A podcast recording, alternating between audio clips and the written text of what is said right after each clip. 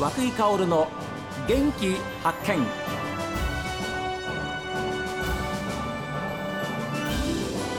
おはようございます。和久井薫です。和久井薫の元気発見。一日の始まりは私が発見した北海道の元気な人と出会っていただきます。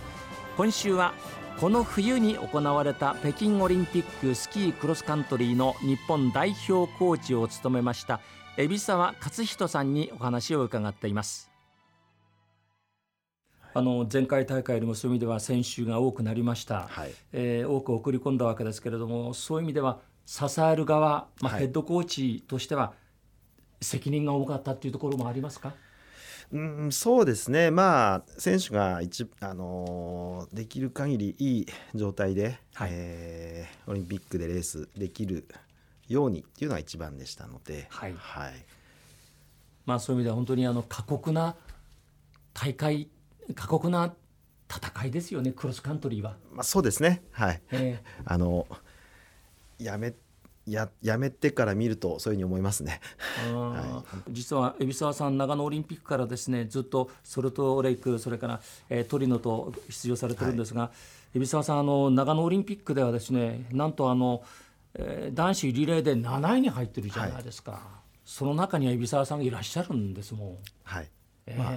メンバーが良かったんだと思いますね。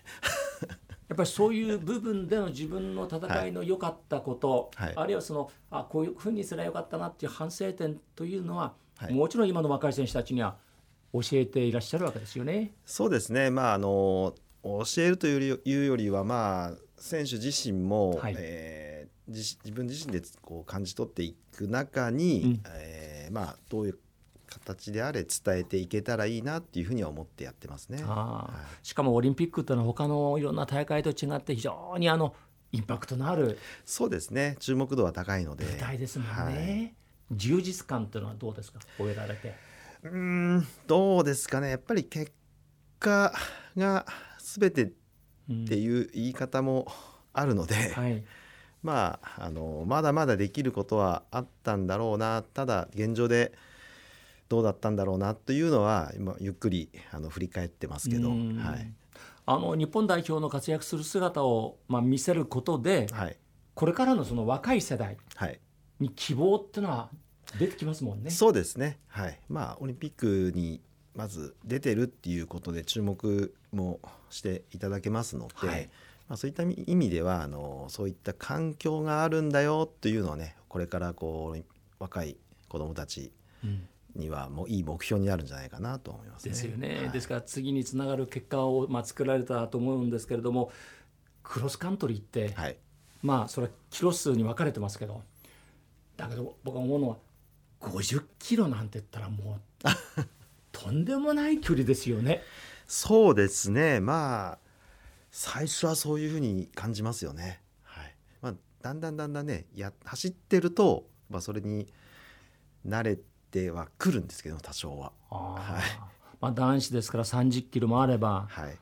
そそのコース競競技やってる間何考えてるんですか？ないやひたすら早くゴールしようとかどうやったら楽になるかなとかそういうことを考えてますよ。はい、はあ、早く早くゴールにして楽になりたいっていうね。そうですね。楽になりたいっていうのと、まあ、少しでも順位どうやったら上がるかなとかまあ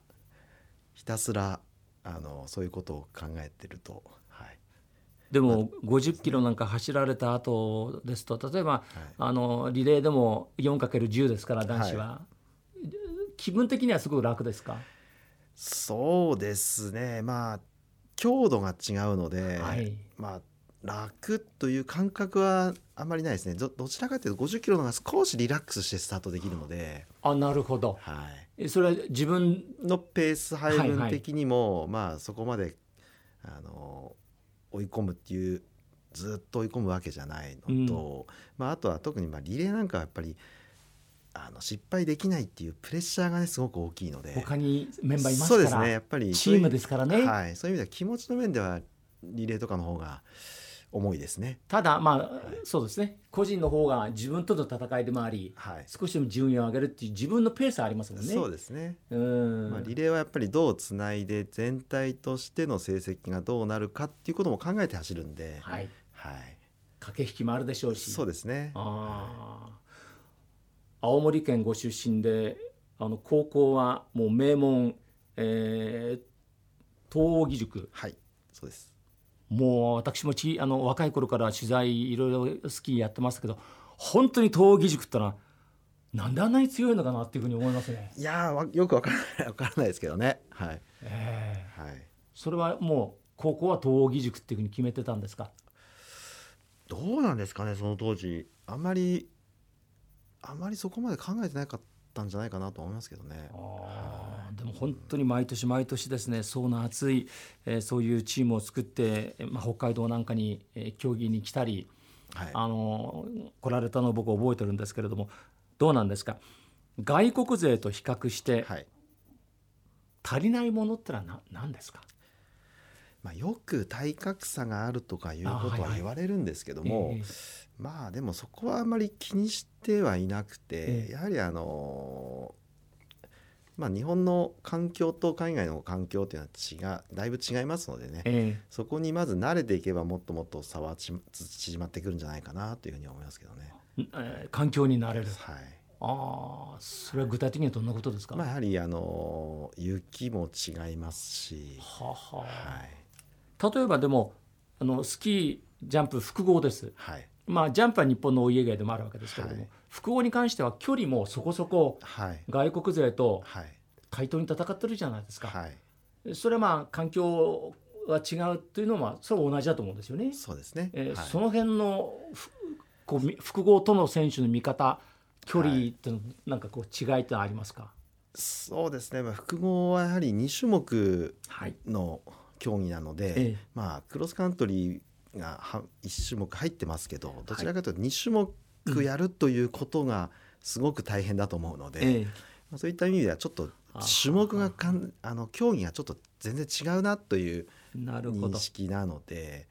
はい、同じ距離を走るあそうですね。滑るにしてもね、はい、やはり全然、うん、あの取り組み方とかトレーニングの量にしても、はい、あの2つやってたら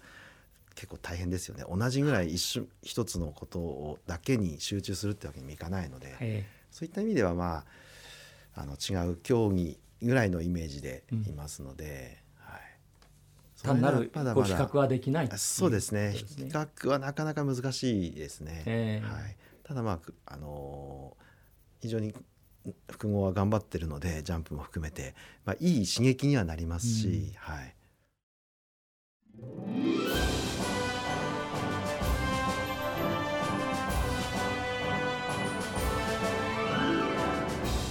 さあ番組を聞いての感想はメール元気アットマーク STV.jp genki アットマーク STV.jp ファックスは0112027290